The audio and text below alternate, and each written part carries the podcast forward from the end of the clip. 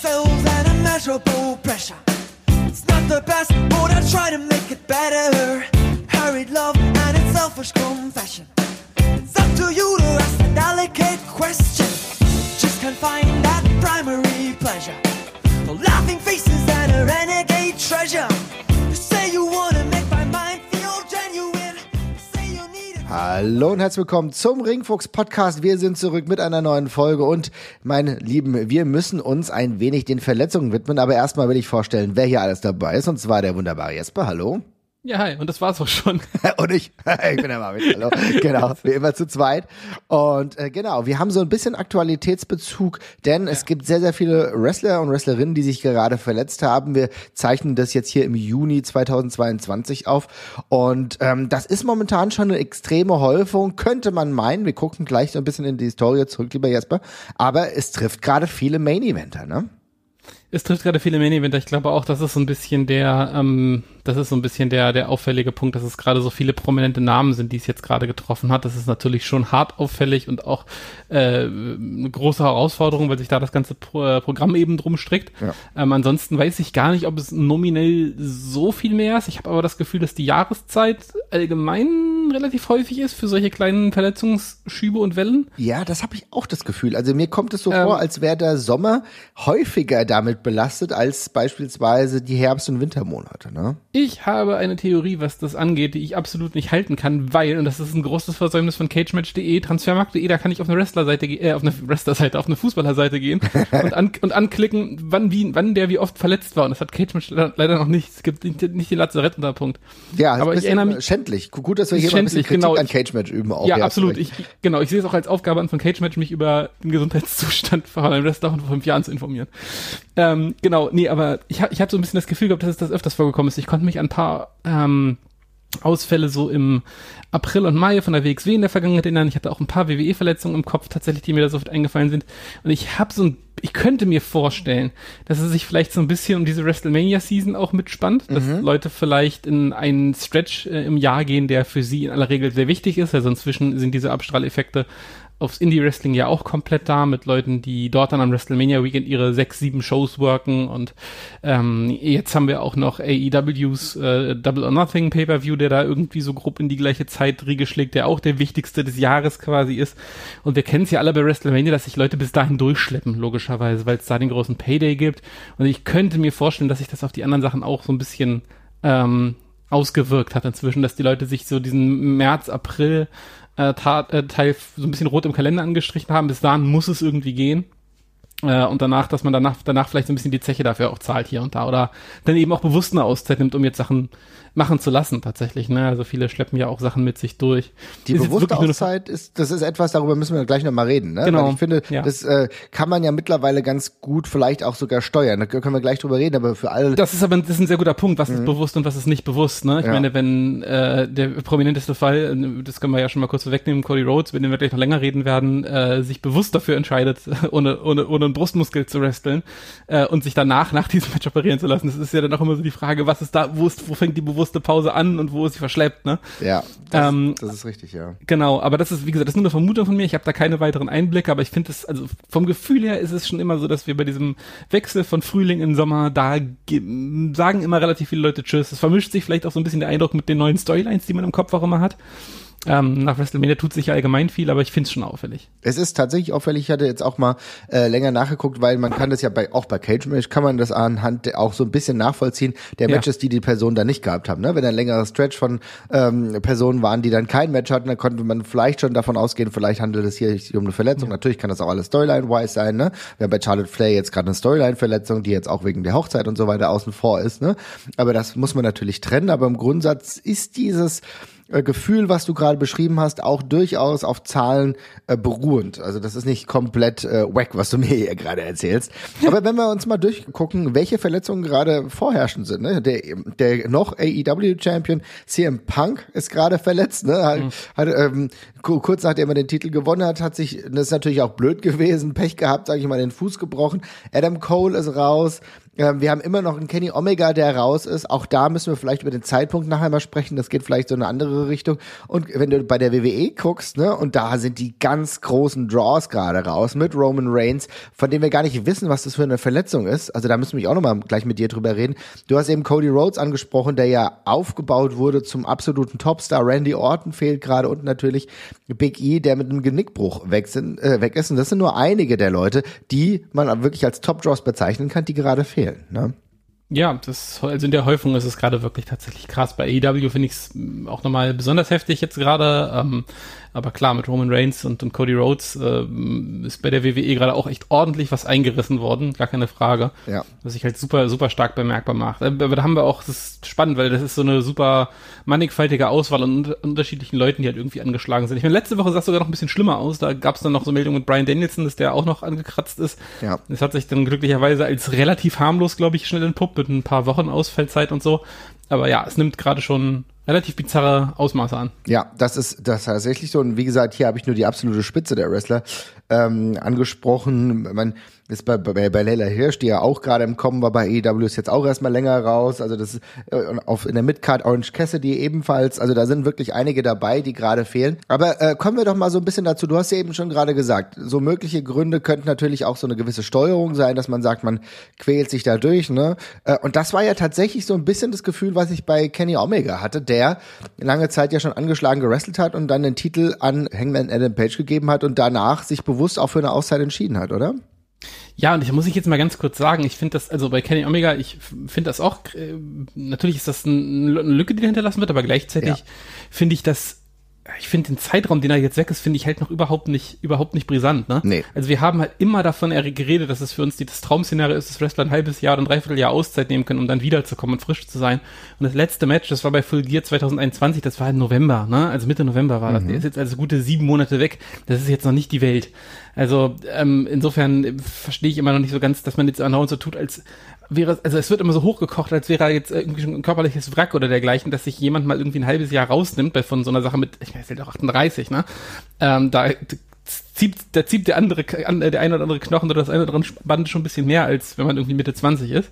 Das finde ich halt völlig in Ordnung. Aber ja, also total. Also das ist, ein, das ist eine lange Zeit. Also man kennt es halt auch so nicht, weil wir uns ja auch so dann dumm gewöhnt haben, dass Leute sich ähm, durchgehend, einfach durchgehend verfügbar sind, durchgehend da sind. Mhm. Ähm, ich, ich meine, die WWE Main Eventer ähm, im letzten, in der letzten Dekade sind gefühlt nie ausgefallen, wenn es nicht irgendwie gar nicht anders ging. Also die waren ja eigentlich immer, immer, immer am Start.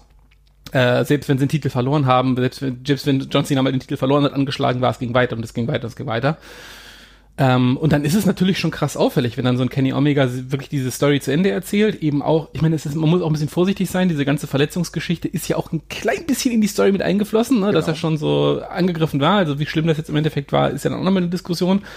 Aber äh, voll gut, dass das geht. Dass der jetzt eben halt einfach ein halbes Jahr raus ist und siehe da, man vermisst ihn, aber der Laden ist auch ohne nicht auseinander, auseinandergefallen, ne? muss man auch mal so sagen. Also es zeigt sich, man kann das machen. Ich finde das ähm. die optimale Lösung, muss ich ganz ehrlich mal sagen. Denn äh, natürlich, wir wussten, Kenny Omega, oh, ist angeschlagen, ne? Das ist auch vor dem Pay-Per-View, vor dem letzten war dann irgendwie auch klar, okay, das wird höchstwahrscheinlich irgendwie das letzte Match sein und dann wie das dann auch alles passiert ist, wie der Titelwechsel passiert ist mit der Krönung und so hat es aber auch wunderbar gepasst und dann muss ich sagen, ich finde, das war der optimale Weg, auch ihm den Weg zu einer ähm, er musste ja dann operiert werden, zu, äh, zu einer Operation dann auch in die richtigen Wege zu leiten. Ich finde, das war optimal.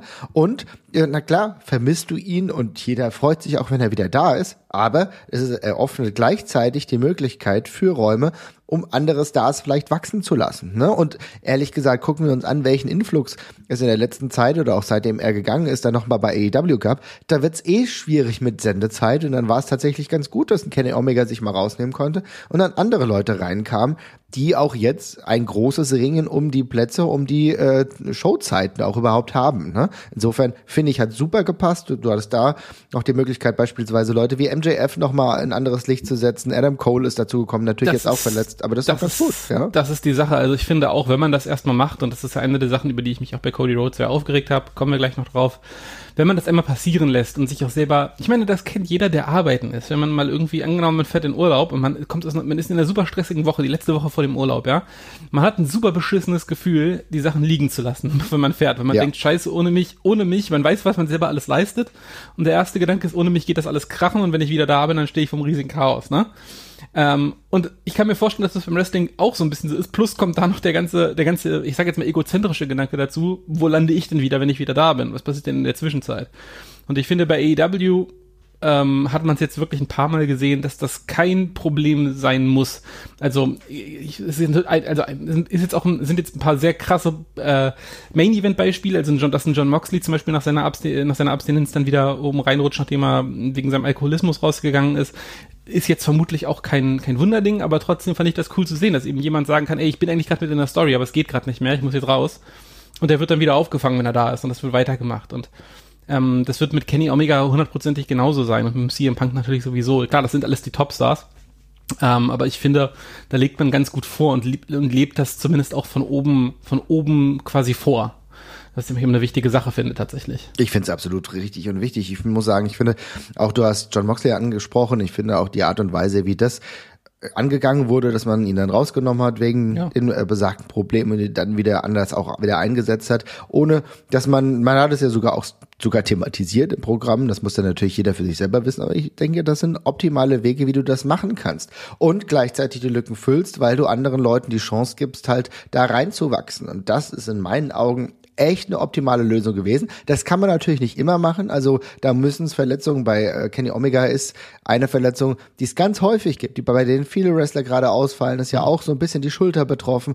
Du hast bei vielen Wrestlern gerade wirklich Schulterprobleme, weswegen sie ausfallen.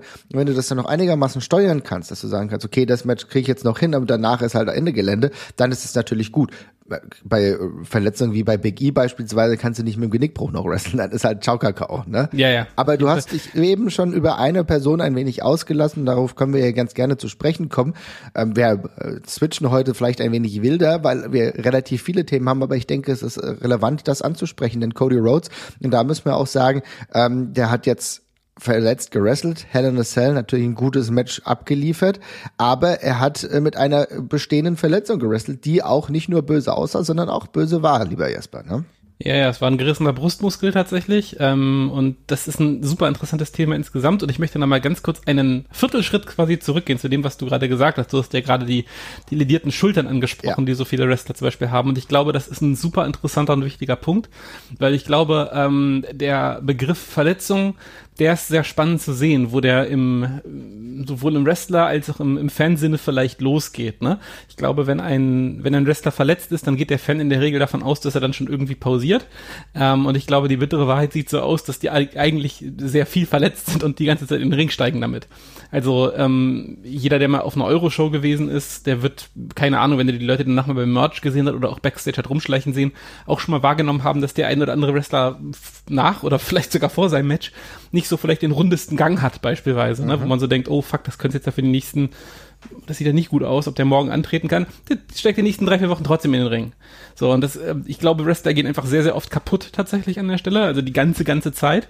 Und es ist immer so ein, es ist immer ein Abwiegen dabei mit, ist das gerade so schlimm, dass ich, dass ich, dass ich nicht mehr wresteln kann? Und das wäre für mich nochmal ein super interessanter Punkt für eine, für ein Follow-up für diese Episode tatsächlich auch, wo wir vielleicht nochmal einen aktiven reinbekommen Ja. Äh, es, ist, es ist so schlimm, dass ich diese bestimmte Grenze überschreite, wo ich vermutlich nicht mehr für die Sicherheit meines Gegners garantieren kann. Ich nehme, ich nehme an, dass das vielleicht der entscheidende Punkt quasi an der Stelle ist, so, ne? Und das ist ja, das wird sich die ganze Zeit verschieben. So, jetzt haben wir aber diesen Fall mit Cody Rhodes und das ist auch ein super spannender Fall, ähm, weil diese Verletzung ist halt, also sie ist halt offenbar da, sie ist auch ernst, das ist ein gerissener Brustmuskel, das ist keine Lappalie jetzt.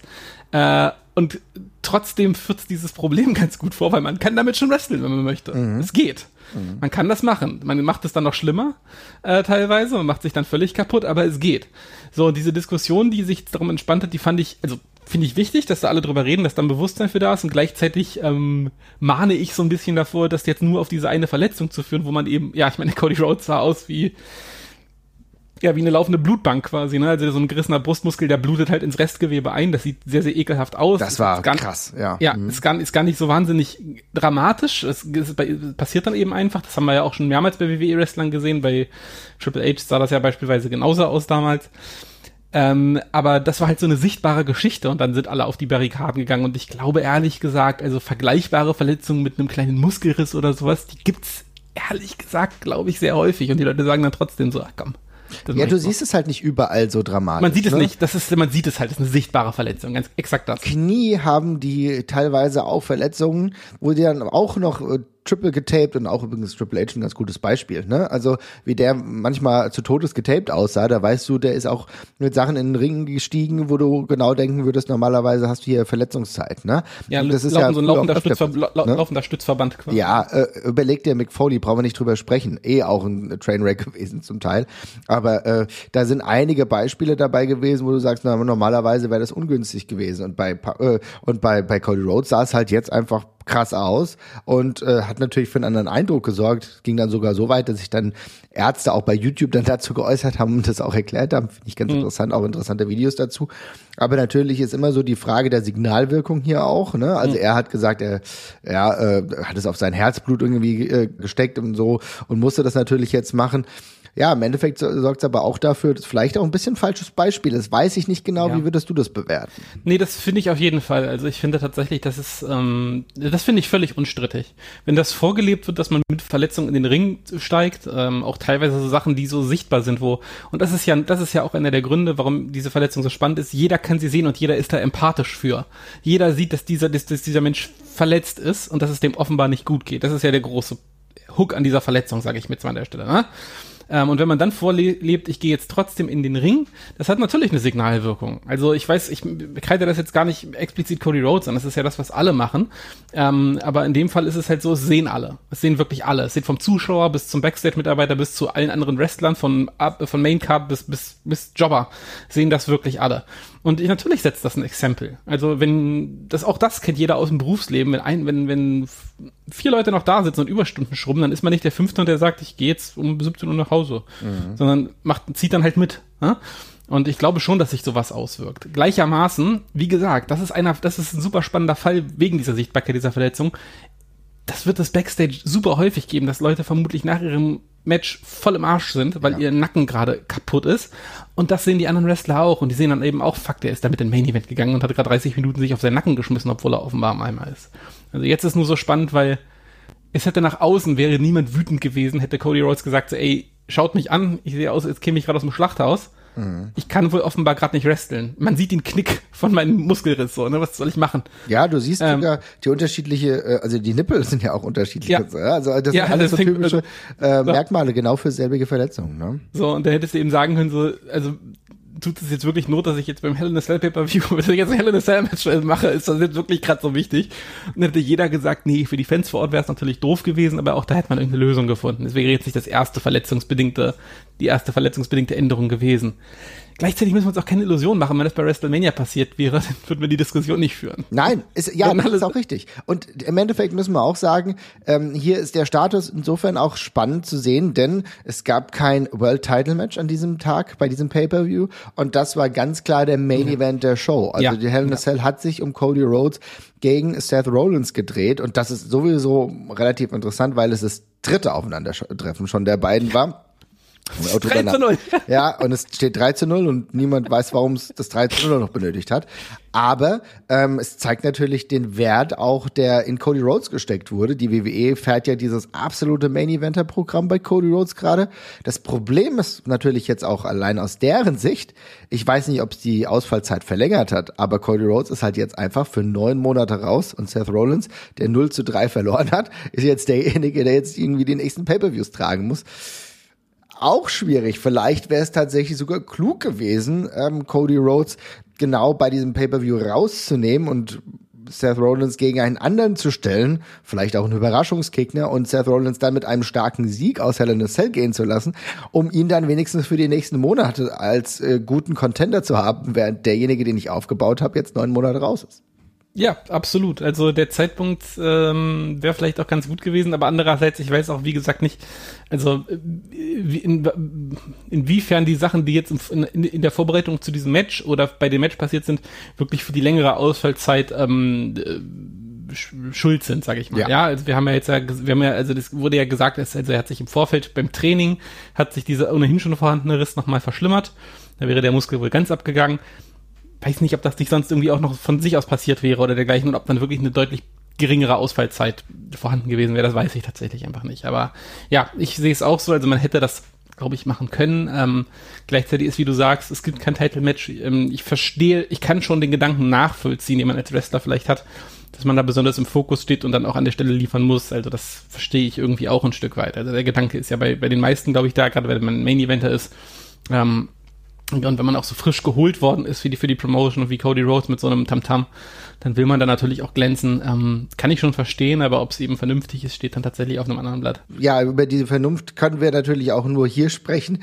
Äh, das muss dann natürlich jeder für sich bewerten und ich glaube gerade so ein Fighting Spirit, den er natürlich in sich trägt, um das dann auch irgendwie noch weiter voranzutreiben, äh, da, das ist unique, ja, und das haben halt Wrestler logischerweise und die treffen einige unvernünftige Entscheidungen damit müssen sie leben, müssen wir leben, aber unsere Sicht der Dinge mal hier zu erläutern, ist ja trotzdem in Ordnung. Ne? Ja. Aber es zeigt natürlich, äh, Cody Rhodes, einer derjenigen, die jetzt lange Ausfallzeit haben und in Kombination mit anderen Leuten, die in der WWE gerade ausfallen, ähm, wird es halt gerade ein bisschen schwierig. Wir reden ja ein bisschen gerade über Aktualität, äh, gehen hier so ein bisschen raus aus unserem typischen Muster. Da müssen wir auch sagen, was ist das mit Roman Reigns eigentlich? Das will ich eigentlich gerade hier mal wissen. Weiß nicht, ob du da mehr zu weißt, denn es ist ganz ja nebulös. Hat jetzt äh, mehrere Pay-per-Views nicht bestritten, ist in den Weeklies nur unregelmäßig oder am Mikrofon zu sehen und muss dann halt jetzt in naher Zukunft jetzt auch mal entscheiden, ob er seinen Titel noch mal verteidigt. Ne? Äh, ja, also ich meine, die Titelverteidigung ist jetzt ja festgelegt gegen genau. Matt Riddle, also das haben wir jetzt. Ähm, aber tatsächlich war das letzte, die letzte Titelverteidigung wirklich bei WrestleMania, glaube ich. Ne? Es gab dann noch das Match bei Backlash. Ähm, aber das war das Tag Team Match. Ja. Ähm, und insofern war er jetzt eine ganze Weile raus. Ähm, es gab ja schon vor einem Monat ähm, dass die Meldung, dass Roman Reigns sich dieser ähm, dreimonatige Pause nehmen wird. Mhm. Und die sollte aber erst, also die Meldung damals, laut Dave Meltzer, war, glaube ich, late June. Ähm, und ich glaube, das bezog sich eigentlich auch nach wie vor nur auf Hausshows. Ähm, aber Dave hat damals schon gesagt, dass er sich nicht sicher ist, also ob er da, ob er bei Pay-per-Views auftritt, auch wenn er dann überall für beworben wurde. Also es kann sein, dass das jetzt immer schon ein bisschen vorgezogen ist und dass es das ist, aber wir kriegen jetzt eben noch ein paar Auftritte. Tatsächlich war es jetzt aber wirklich eine komische Mischung, dass man eben äh, ja den Titel an, bei ihm halt gelassen hat. Also ich finde, ähm, das ist dann auch schon ein Zeitraum, wo es dann langsam kritisch wird, ne? Also, dass der Champion damit halt sich verdünnisiert. Das Ding ist, ähm, bei dem Aufbau von Roman Reigns, da ist halt allgemein sowieso ein bisschen die Frage, wer, wer soll so geil aufgebaut werden, als dass man dann irgendwann quasi äh, den großen Titelwechsel verzielt. Also ehrlich gesagt muss man es jetzt einfach machen und dann ist auch gut, glaube ich. Mhm. Ja, hat man sich jetzt so ein bisschen in die in, in, in, in der Ecke gebuckt quasi, aber ähm, ja, schauen wir mal. Also ich fand es jetzt auch gerade krass. Ähm, jetzt gab es dieses Match gegen Matt Riddle, nachdem es ja auch alle schon ein bisschen unruhig geworden ist, fand ich so die ganze Zeit, weil alle so meinen, ja, wo ist er denn jetzt die ganze Zeit? Ist ja auch ungewohnt, einfach wirklich so viele Shows ohne Roman Reigns tatsächlich mal zu sehen, ne? Gerade und äh, ja, jetzt mal gucken. Also ähm, ich weiß nicht, ob sie einen Titelwechsel hotshotten tatsächlich. Ähm, das Ding ist ja, es ist ja niemand so richtig fertig für aufgebaut, ne? Also du nee. könntest jetzt normalerweise, normalerweise könntest du jetzt sagen, ja, schieb das Ding zu Cody Rhodes rüber oder was weiß ich, aber da ist ja gerade niemand so richtig für fertig, vor allem Ja, diese, und Cody Rhodes ist jetzt auch verletzt, ne? Also ja, Cody Rhodes ist auch verletzt und diese gigantische, diese gigantische Title Run, ich glaube, da kannst du das Pflaster nur abziehen und das Beste hoffen, dass es oft. Und ganz ehrlich, mach's mit Riddle, das ist auch okay. Also, ja, ja, ich meine, Riddle hat sich in den letzten äh, Monaten auch natürlich an der Seite von äh, von Randy Orton, der übrigens ja jetzt auch fehlt, wirklich ja. gut etabliert. Ist, äh, ich hab's gesagt, vor, ich, vor vier Wochen oder fünf Wochen in der Folge hatte ich Riddle noch vorgeschlagen. Ja, ja, stimmt. Ich weiß, das genau das hast du gemacht und das ist durchaus kein schlechter Guess. Ich bin mal gespannt, wenn ihr das äh, die Folge hier hört, ist es vielleicht schon vorbei. Vielleicht gab es einen Titelwechsel. Es ist natürlich schon interessant, weil Roman Reigns, du hast ja eben angesprochen, der Titel aktiv verteidigt hat nach äh, WrestleMania nur noch bei Hausshows. Ich war ja selber bei einer. Ne? Also der, das war ja auch ein Universal Title Match, was er hatte gegen Drew McIntyre in London. Ne? Und die ganzen Hausshows hat er ja mitgemacht. Ne? Es ist tatsächlich nur, dass er on a bigger stage bei bei dem Pay-per-View, ähm, der, der letzte, da war der WrestleMania Backlash, das war halt in dieses Six-Man-Match. Ne?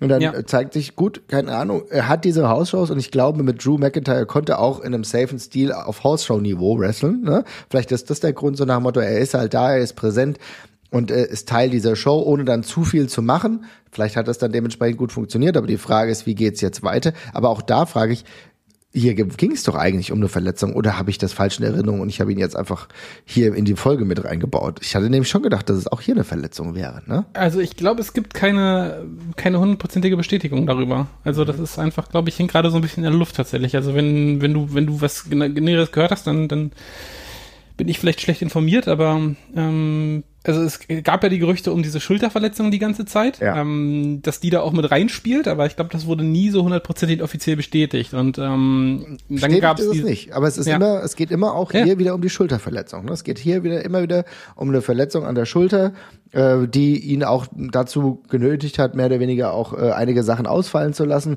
Und es scheint aber auch ein größerer Prozess zu sein mit der Schulter. Aber wie gesagt, ein offizielles Statement gab es halt nicht. Ne? Ja, nee, das ist richtig. Ja, und äh, gleichzeitig gleichzeitig gab es ja immer die Meldung um diesen Reduced Schedule, den er hat, also die geringere, die geringere Auftrittsrate, aber das ist dann, also es ist dann halt auch irgendwie komisch, dass das, dass er erst für Money in the Bank beworben wird, dann nicht mehr. Also ich habe schon das Gefühl, dass sich da irgendwie nochmal was an den Plänen irgendwie geändert hat. Also sei das jetzt aufgrund der, der physischen Natur, aber ja. Gute Frage. Ja, also da halten wir den Blick natürlich offen, aber wir sehen es gerade erneut. Schulter ist bei vielen Wrestlern ein großes Problem, Knie natürlich auch. Gibt es denn weitere mhm. Regionen, die problematisch sind? Ja, der Nacken ja. relativ häufig, ne? Also ich meine, ich glaube, einer der letzten Wrestler-Tode im Ring mit Perry äh, Aguayo äh, Junior, das ist, glaube ich, auf eine Nackenverletzung tatsächlich zurückzuführen, die er ja auch nicht auskuriert hat. Also für alle, die das nicht kennen, man findet das leider Gottes auch online. Ich würde ich jetzt niemandem empfehlen, das anzugucken, aber er ist bei einem Match äh, unter anderem mit Beteiligung von Rey Mysterio, glaube ich. Und das war, glaube ich, die Vorbereitung für den 619 sogar, ne? Ich glaube auch, ja. Sah dann ähm, ganz, ganz bitter aus, ja. Ja, das, also das, das Ding ist, ich finde, also es sieht gar nicht so bitter aus. Also das sieht, ehrlich gesagt, sieht das aus wie die Landung für den 619. Also er landet ein bisschen heftiger auf den Seilen, aber da gibt's Leute, dabei sehen sah das schon viel krasser aus, wie sie mit dem, mit dem Hals auf die Seile kommen da an der Stelle. Aber ähm, der war, hatte offenbar dermaßen krasse Vorschädigung schon am Nacken, dass das eben in seinem Fall gereicht hat, um ihn äh, ja umzubringen tatsächlich an der Stelle. Da gab es ja im Nachhinein relativ viele Wrestler, die gesagt haben, so sie haben monatelang auf ihn eingeredet, dass er sich Pausen nehmen soll, weil sein Nacken so im Arsch war und er offenbar auch überhaupt nicht mehr klargekommen ist im Leben. Mhm also ja, dieser Nacken-Schulter-Bereich, also ich meine, das ist jetzt, glaube ich, auch keine, ähm, kein Wunder, wenn man sich anguckt, wo Wrestler, bei, wo beim Wrestling so Kräfte größtenteils wirken, bei Bums und dergleichen, dass das der Bereich ist, der da wehtut, wo man auch, also nicht nur viel draufknallt, sondern auch viel stützt. Das ist vermutlich ein Stück weit logisch, aber ja, finde ich auch immer krass. Also ich dieser, das ist eine von den, eine von den Verletzungen, die, also keine Ahnung, wenn man Knieschmerzen hat oder oder Schmerzen im Arm oder sonst mhm. irgendwas, da kann ich mir noch vorstellen, dass man sich so durchpowert. Aber wenn mir mein Nacken richtig krass wehtun würde, das ist von außen halt so relativ unvorstellbar für mich immer so. Ich hätte so eine Angst, mich in irgendeiner Form körperlich zu betätigen, geschweige denn für jemand anders Verantwortung zu übernehmen, das kriege ich irgendwie immer im Kopf gar nicht hin. Dass wenn Leute sogar Taubheitsgefühle oder sowas haben, das hat man ja auch relativ oft von diesen Stingern. Boah, ja, da gruselt mich schon ein bisschen vor, muss ich sagen. Das ist, äh, sehe ich ganz genauso. Also ich kann mir kaum vorstellen, äh, wie das irgendwie äh, ist, weil du denkst ja, meine Güte, es kann jederzeit noch mehr kaputt gehen. Ne? Also ja. äh, wie gesagt, ohne dass ich das wirklich mal gefühlt habe, ich, ich kann mir nur vorstellen, dass das extrem problematisch ist, dass das extrem viele Sorgen macht und dass halt dieses Gefühl der dauerhaften Instabilität oder dass es noch schlimmer werden könnte, komplett vorherrscht. Deswegen war ich umso froher, dass jemand wie Big E dann auch komplett schnell rausgezogen wurde. Ne? Ich meine, das ist natürlich äh, Sonderfall, dass das auch gleich in dieser Dramatik dann aber auch passiert ist und dass es ihm trotzdem gut geht und so weiter und so fort. Ich glaube, wir mhm. haben das in, im Regelfall aktuell ein bisschen seltener. Äh, diese Verletzungen mit Genick waren gefühlt in den 90ern, in den 2000ern häufiger, hat man das häufiger gehört, natürlich auch eher so ein bisschen ja. aus dem japanischen Bereich, ähm, natürlich aufgrund der Härte des Stils. Wenn wir uns ähm, viele Athleten von damals angucken, die auch längerfristige Probleme dann, davon hervorgetragen haben, die heute ja nicht mehr so wunderbar mobil sind, da gibt es leider einige von. Ich bin froh, dass das seltener passiert, trotz der Tatsache, dass auch ähm, auf das Genick relativ viele Moves immer noch gehen, aber ich habe das Gefühl, da geht's grundsätzlich ein bisschen besser. Ja, ich weiß ich ehrlich gesagt nicht. Ich weiß nicht, also die, man hört ja auch nicht immer alles. Also das ist, ja. keine Ahnung, es gibt so viele Negativbeispiele bei Nackengeschichten, also auch Misawa und dergleichen, ne, wo das immer für immer ein Problem war, aber Ja, also ich, wie gesagt, ich, ich wundere mich halt immer nur, dass man damit, damit überhaupt auf die Idee kommt, weil ich, also ich hatte mein Leben lang relativ heftige Rückenprobleme. Ich hatte auch schon einen leichten Bandscheibenvorfall und es ist immer ganz spannend beim Rücken, weil man, man gewöhnt sich da irgendwie immer an diese, an diese Toleranzen so ein bisschen, ne? Mhm. Also irgendwie, da fängt es an weh zu tun und am Anfang ist es unerträglich und dann geht's irgendwann, denkst du, schlimmer wird's nicht mehr, dann kommt die nächste Stufe und du denkst jedes Mal so, okay, fuck, das ist jetzt wirklich unerträglich und beim Nacken, boah, ich weiß, ich, ohne Scheiß, du hast es, ich grusel mich da echt vor, ne? Ja, der Gedanke, so, dass, ja. wenn das nicht, wenn das oben so nah am Kopf sitzt und es tut alles weh, wie du dann irgendwie auf die Idee kommen kannst, jetzt einen anderen 90 Kilo schweren Mann bestenfalls zu heben und zu stemmen und oder aus dem Ring zu springen. Puh, ja, ja, also. und damit, damit einher geht so auch so, ja, der, der ganze, auch der, der Spinal-Bereich halt, ne? Und das haben wir ja bei Shinjiro Rotani jetzt beispielsweise gesehen, der immer noch gelähmt ist, ne? Ja. Und das sind halt, das sind halt krasserweise genau diese Bereiche, das ist ja auch dieser Nackenbereich, das geht alles dann irgendwie da rein. Das sind genau die Bereiche, die halt einfach besonders anfällig sind, weil du kannst so viel trainieren, wie du willst. Und das, die trainieren ja das ganz heftig und das machen sie auch gut, aber es sind halt trotzdem Verletzungen, die immer wieder äh, auftreten können, gerade bei gewissen Bumps, die halt immer auf den Nacken gehen oder auf den Rücken. Ich finde, das ist halt natürlich auch genau das, was du sagst, dass man bei einem, bei einem, bei einer Schulter vielleicht auch noch oder gerade beim Knie noch einigermaßen das Gefühl hat, das sind so Verletzungen, die sind, hört sich blöd an, aber ein bisschen näher, ein bisschen verwandter, ne? Weil, dass man irgendwann mal bei Fußball beispielsweise was hat, das können wir alle so ein bisschen nachvollziehen. Oder dass man am Arm was hat, dann weiß man, wie man vielleicht darum arbeiten kann. Aber gerade da hinten in diesem lebensgefährlichen Bereich ist das halt nochmal eine ganz andere Kiste, ne? Total. Und ähm, ich, was ich mich halt auch immer frage, ist, also bei, bei diesen langfristigen Verletzungen oder bei diesen langfristigen Schmerzen, die man hat, man nimmt ja auch Schonhaltung und sowas ein. Mhm. Also, keine Ahnung, wenn du irgendwann merkst, so mein Nacken tut bei jedem Schritt quasi eigentlich weh inzwischen, äh, dann, dann hältst du dich ja auch anders im Ring. Und ich frage mich halt auch immer, inwiefern das dann eben auch andere Verletzungen quasi einfach extrem begünstigt. Ne? Ich meine, dein Körper arbeitet dann ja schon quasi um deine Softspots quasi, sage ich mal, herum.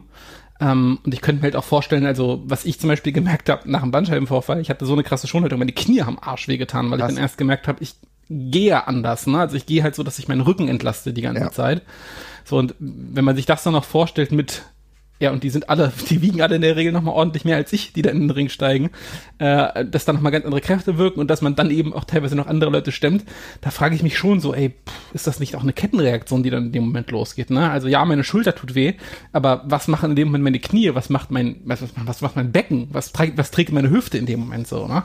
Also das halte ich auch für, von außen betrachtet halt für super gefährlich, aber das ist halt auch ein Risiko, dessen sich alle bewusst sein werden, die da in, in den Ring steigen. Also das wird, das wird man schon merken.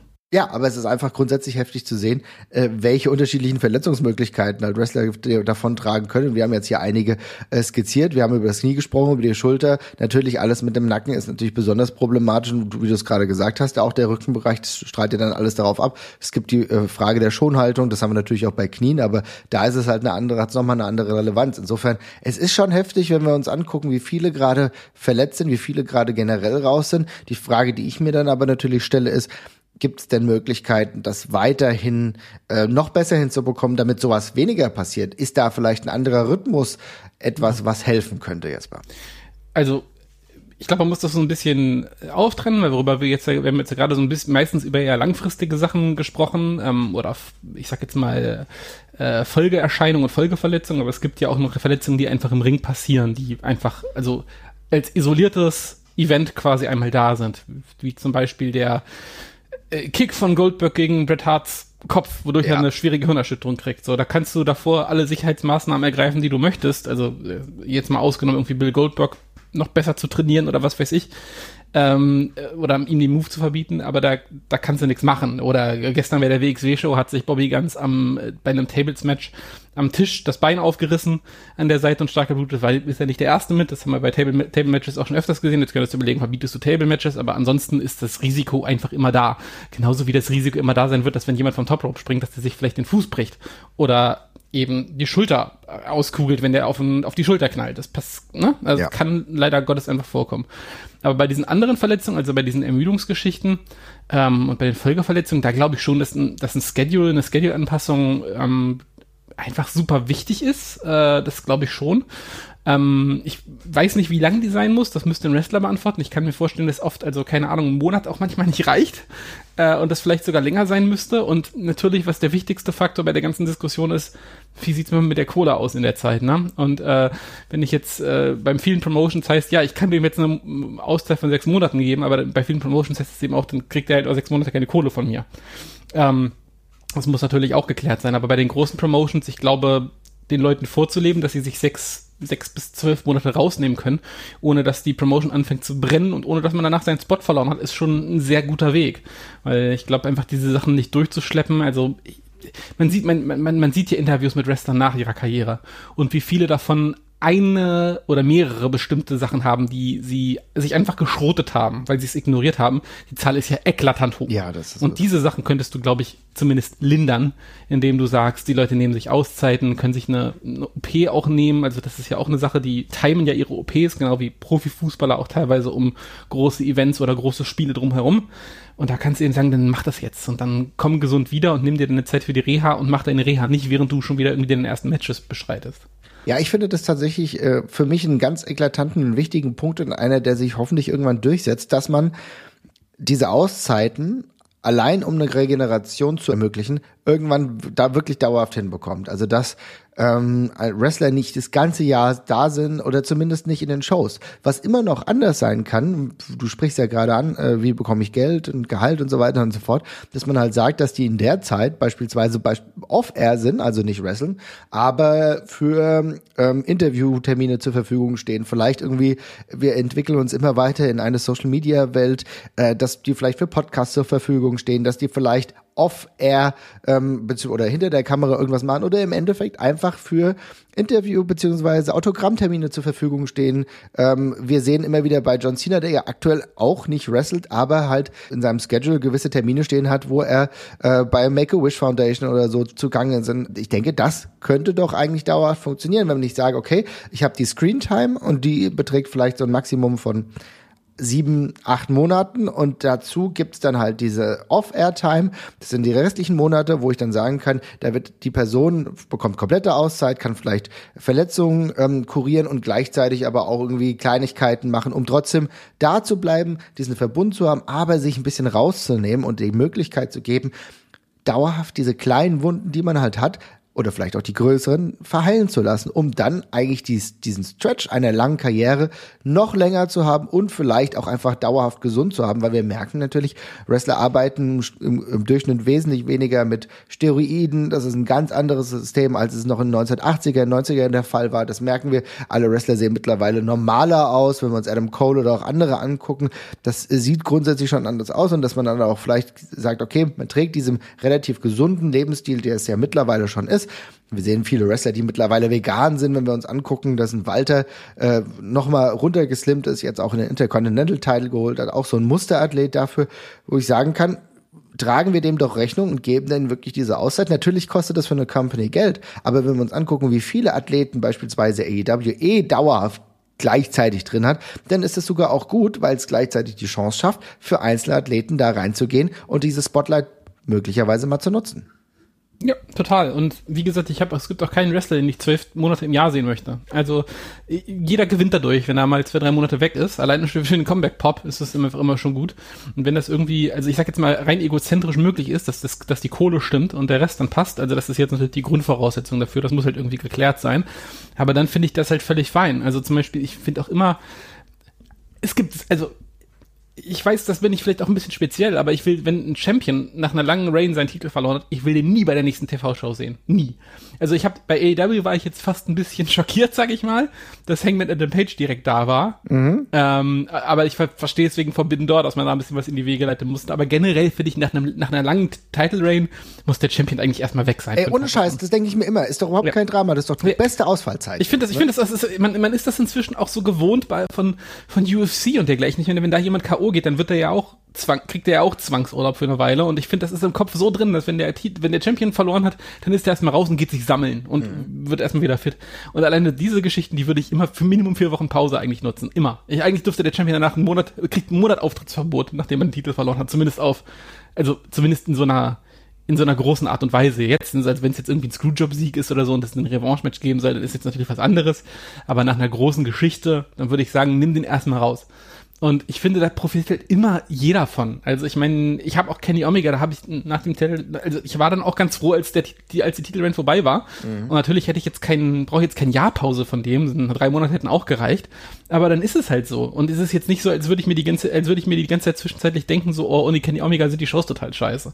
Man muss das eben auffangen und die nächsten Sachen schon in der Pipeline haben, damit es dann eben weitergehen kann. Und dann ist es super, weil dann ist genau das, was du sagst, andere wachsen da dran, die Leute werden fit und man selber freut sich auch wieder auf die Leute, die man sich vielleicht auch eine Weile satt gesehen hat, weil ist halt auch so, gerade Main-Eventer, die nutzen sich halt auch auf eine irgendeine Art und Weise ab. Nie dauerhaft. Die kann man auch immer wieder nachschärfen und dann kommen sie wieder. Aber nachdem man irgendwie jemanden sechs Monate als Champion gesehen hat oder als Verfolger, da reicht's dann irgendwann auch mal so ein bisschen, hat man so ein bisschen Overkill. Es gibt ganz wenige Leute, wo ich dann sage, keine Ahnung, Brian Danielson, wo ich sage, ey, ist mir egal, den gucke ich mir jede Woche an. Finde ich immer wieder geil. Mhm. Bei anderen ist es so, jo, reicht jetzt so gerade mal wieder für ein paar Wochen. Also ja. Sehe ich ganz Gibt's? genauso. Also so. Brian Daniels ist natürlich ein absolutes Positivbeispiel. Es gibt noch ja. ein paar weitere, die dann vielleicht aber auch dann irgendwie unproblematisch mal in die Midcard rutschen, ne? Die vielleicht auch ja, mal was anderes genau, zu, genau. zu, tun bekommen aber, haben oder einfach mal zwei Monate einfach nur gutes Wrestling machen. Ne? Aber selbst das, da, aber selbst das, ne? aber selbst das, ich finde es tausendmal geiler, wenn Main Event herausgenommen werden und dann werden sie in eine in einer gewollte Fehde mit einem Midcarder gesteckt mhm. und dann geht's da weiter, anstatt dass sie dieses ich habe den Titel verloren und ich rutsche da jetzt so irgendwie drei Etagen tiefer und tummel mich da irgendwie mit drin. Das wirkt Ja, das wird, kannst du auch nicht, das, das kannst du auch nicht einfach direkt durchziehen, ne? Also klar, ich, ich, ich spreche jetzt hier beispielsweise, du hast Brian Dennison angesprochen, da finde ich, war halt äh, den Spot, den er hatte gegen Hangman, ne? Das war dann super und ist dann aber ins Tag-Team gerutscht und das hat auch gut ja. gepasst, weißt du? Ja, absolut, hat Storyline-mäßig auch total Sinn gemacht und da, ja, da ziehen jetzt einfach so viele Leute gerade mit und es ist so ein cooler Konterpunkt auf einer ganz anderen Card-Region. Mega gut. Ja, also ich denke, so kann man es machen. Ich muss sowieso sagen, dass AEW das ganz gut macht. Ganz kurzer Reminder, wir reden hier nur über absolute Top-Promotions, die sich das einigermaßen ja, leisten können. Ja, ja, ne? ja, ja, ja. Es geht hier nicht um Indie-Promotions, die sowieso sehen müssen, wie sie halt ihre Cards füllen oder damit das Sinn ergibt. Das ist nochmal ein ganz anderes Ding. Aber ich glaube, bei dauerhaften Arbeitgebern, wie bei AEW, wie bei New Japan wahrscheinlich auch, oder halt der WWE, und also diesen Top-Ligen, dann würde ich das ehrlich gesagt sogar natürlich klingt das jetzt ein bisschen abstrakt, aber irgendwo schon verlangen, dass man sich Gedanken darüber macht, wie man Wrestler einsetzt und dann auch zur gewissen Zeit rausnehmen kann, damit die Langfristigkeit eines Einsatzes gewährt oder äh, gewahrt bleiben kann. Und ich denke, das ist perspektivisch ganz, ganz wichtig, dass man darüber nachdenkt, denn dann wird's besser. Und dann wird's auch noch besser, dass man sich darüber freut, dass ein vollgenesener Kenny Omega wieder da ist. Die Frage, ja. wie äh, Wrestler rausgeschrieben werden, ist aber auch noch ein relevanter Part, denn man muss sagen, es gibt die Möglichkeit, wenn du es vorher weißt, wie bei Kenny Omega, natürlich diese Transition hinzubekommen. Manchmal ist es ein bisschen schwierig, aber die Art und Weise, wie sie rausgeschrieben werden, lieber Jesper, ist auch nicht immer gleich gut, muss man sagen, ne? Ja, das ist richtig, ja. Nee, auf jeden Fall. Also da, da muss man, da muss man genau wie bei jeder anderen Storyline auch ein bisschen Gehirnschmalz tatsächlich an der Stelle rein, reinstecken, damit das gut läuft. Ja, ne, also das, das, das fällt mir tatsächlich komplett krass auf. Und zwar fällt mir es auf bei ähm, Roman Reigns, wir haben es eben schon gesagt, ja. ne, wir wissen nicht ganz genau, was da Sache ist, aber ich muss darauf leider nochmal zu sprechen kommen, weil irgendwie wirkt es nicht so, als hätte man ein großartiges Konzept verfolgt. Na, du, natürlich hast du es eben gerade vollkommen richtig gesagt, ähm, äh, dass Riddle jetzt gut aufgebaut wurde, das ich glaube ist un unstrittig, aber irgendwie wirkt es nicht so, als hätte man sich langfristig Gedanken darüber gemacht, wer jetzt irgendwie da rankommen könnte, oder? Ja, da gibt's auf jeden Fall noch einen logistischen zweiten Hintergrund bei der ganzen Geschichte, das glaube ich tatsächlich auch ja. Ja, wahrscheinlich ist es so. Wie hat AEW das beispielsweise gelöst bei äh, Punk? Ähm, da wird jetzt um einen Interimstitel gerungen. Lass uns mal ganz kurz darüber sprechen, weil es ja eine der verschiedenen Möglichkeiten, der AEW macht das ja durchaus regelmäßiger, hat auch New Japan schon öfter gemacht, über Interimstitel das Ganze zu lösen, wenn es um einen äh, Titelträger ähm, geht, der dann ausfällt. Was hältst du grundsätzlich davon? Bin ich ehrlich gesagt nicht so der Fan von. Ich finde das immer irgendwie überkompliziert, weil also ja, man hat das erste Match tatsächlich ähm, für nach der Verletzungspause. Ich weiß bloß halt immer nicht, ob das irgendwie. Ich finde einfach den zweiten Titel meistens drüber und dann eine Unification irgendwie bescheuert. Ich finde immer, man kann den Titel auch einfach vakantieren, weil die mhm. Person verletzt ist, sie kann ihn nicht verteidigen. Das ist ein Anspruch an einen Wrestling-Champion, das klappt, das klappt offenbar nicht. Dann ist der Titel halt weg und wenn er wieder da ist, dann kriegt er halt das erste Match. Ich finde das mit den Interim, Interim, Interim, Interimstiteln irgendwie immer ein bisschen, ja, über, überdimensioniert, überkandidelt. Also mir gibt das irgendwie nix. Ja, ich muss sagen, ich finde es ganz gut. Also mir gefällt Ich finde den. Zu- ich finde den, ich finde den Zusatz auch immer einfach so anstrengend, weil die Leute sind teilweise echt lange weg und keine Ahnung, ey, also pff, Ja, das kommt natürlich auf die, auf die Länge drauf an. Ich kann das nachvollziehen, wenn das jetzt wirklich irgendwie ein Zeitraum von neun Monaten tatsächlich ist, wo du sagst, okay, jetzt, also neun Monate Interims-Champion, wertet den aktuellen Champion auch vielleicht so ein bisschen ab, ne? Wenn das über einen relativ ja, kurzen das ist Zeitraum halt, ist. ja, ne? das ist halt, ich finde, der Titel ist für einen aktuellen Champion scheiße. Das ist Ja. vor allem die Sache. Ja. Du bist halt durchgehend Interims-Champion. Das, damit ist, finde ich, niemandem geholfen. Das ist ein, das ist ein Titel, der ist so blöder. Also Mhm. dann mach doch lieber einen anderen, anderen Champion in der Zeit. Äh, ja, ja, ich kann es Ich meine, die, nachvollziehen. die, die, die Story mit, ich habe mich verletzt, du bist sowieso ein Papierchampion gewesen, die erzählt sich ja sowieso von selbst. Dafür brauchst du diese Interimsgeschichte nicht. Das Mhm. ist sowieso eine, die völlig logische Storyline, die sich daraus entspinnt. Ähm, darum finde ich diesen Titel drüber und der, er entwertet mehr als alles andere. Also aus genau emotionaler Sicht mag ich das irgendwie schon, muss ich sagen. Also jetzt rein subjektiv gesprochen finde ich die Idee, gerade jetzt daran festzuhalten, dass Punk ja eigentlich noch der Champion ist, finde ich irgendwie noch cool. Ich muss aber sagen, gerade wenn wir jetzt hier darüber sprechen, entwertet das halt irgendwie den aktuellen Champion oder der, der es jetzt werden wird. Ne? Weil Interims Champion klingt dann so, ja, er ist irgendwie so der Platzhalter. Diese Geschichte, Ja, wie genau. du gerade gesagt hast, kannst du ja dann trotzdem erzählen.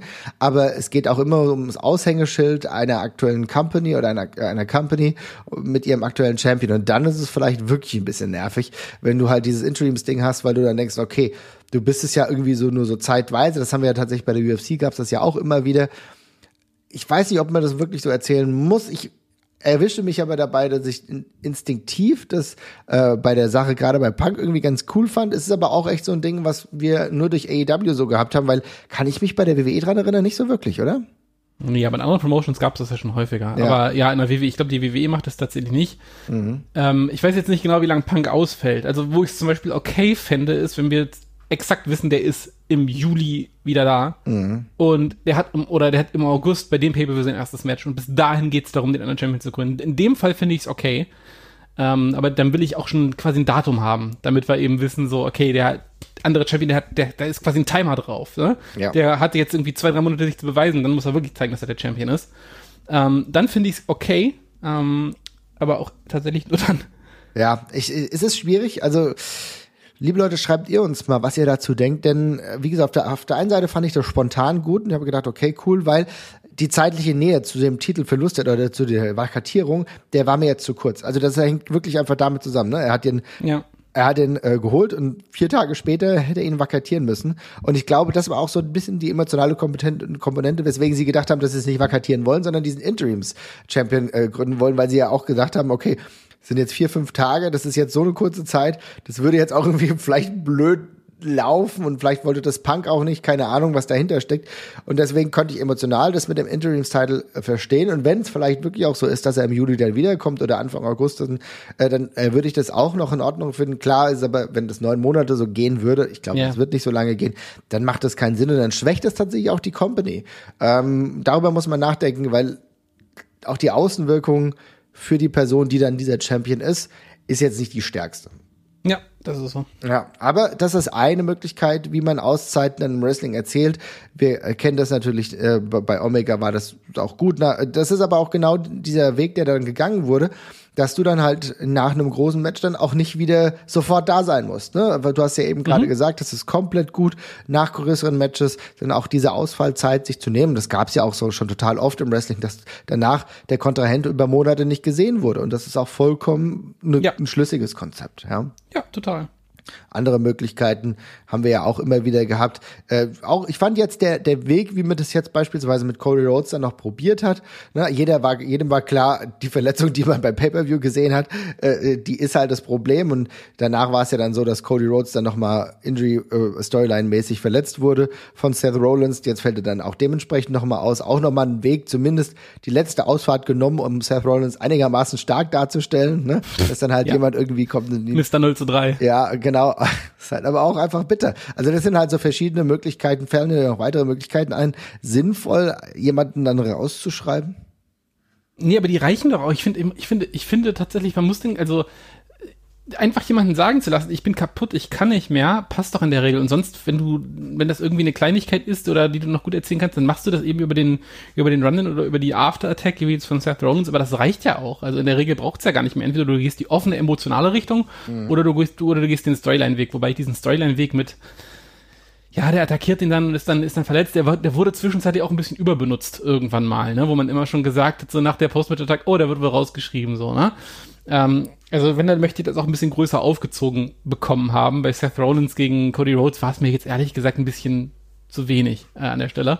Aber ähm, ja, aber die beiden Wege reichen in meinen Augen auch total. Also entweder du machst, machst es ganz offen, kommunizierst es offen oder du machst eben den Storyline-Grund. Oder du erklärst es halt gar nicht. Ist ja auch okay. Kannst du auch gar nicht machen. Und alle, und alle fragen sich, wo ist er? Ja. Geht auch. Auf jeden Fall, ja. Und dann kommt er irgendwann wieder. Ist ja tatsächlich auch total häufig der Fall, aber nicht häufig, aber es ist immer wieder der Fall, ne? Weil wir reden ja gerade über Roman Reigns. Und Fakt ist, wir wissen es gar nicht genau, was jetzt der Grund ist, ja. Und es gibt ja einige, wo es einfach undisclosed ist, ne? Die dann weg sind, wo du denkst, okay, das könnte jetzt das sein, aber so richtig hundertprozentig sicher sind wir nicht. Ähm, äh, manchmal bei der WWE ist es auch, da wird der ganz drastische Fall bemüht einfach wird jemand mit dem Auto umgefahren.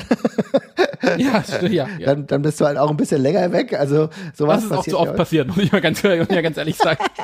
ist tatsächlich, ist tatsächlich einfach ein bisschen zu oft passiert. Bei wem wir es auch gar nicht aktuell wissen, ist Randy Orton. Wir wissen, dass er verletzt ist, was er genau hatte, ist aber jetzt auch, ne? Es kann auch ja. eine Storyline-Injury sein. Man weiß es nicht hundertprozentig. Genauso ist es ja auch, also, äh, wo wir wussten, dass sie raus ist, Bailey, aber da könnte man jetzt auch sagen, was ist jetzt los mit Bailey? Kommt Bailey jetzt bald mal wieder zurück? Das dauert dann auch schon ein bisschen äh, länger. Also manchmal wird's halt nicht bekannt gegeben und es gibt dann auch Möglichkeiten, zumindest für eine Rückkehr, zu einem Zeitpunkt, wo du nicht genau weißt, wann sie denn zurückkommt. Ne? Und das ist auch manchmal ganz gut, weil dieser Überraschungseffekt, da haben wir schon viel drüber gesprochen, der ist ja großer Teil des Wrestlings und sorgt auch dafür, dass Leute und Fans wieder angefixt werden, wenn dann ist irgendwas so. Tolles so. passiert. Ne? Absolut, ja. Kann ich nur komplett unterschreiben. Also nochmal, wir haben hier über die großen Ligen gesprochen, die sich das leisten können, aber ich glaube, unterm Strich muss man festhalten, Verletzungen sind natürlich immer scheiße und es tut einem auch wirklich leid und weh, dass äh, Wrestler schwierige Verletzungen manchmal davon tragen. Manchmal sind es auch einfach ärgerliche Sachen. Ich glaube, dass Punk natürlich auch sauer sein wird, das mit dem Fuß die Verletzung zu haben, aber es gibt tatsächlich schlimmere Verletzungen. Ja? Also das wird nichts sein, was ihn jetzt jahrelang beschäftigen wird und das ist ja auch das Gute.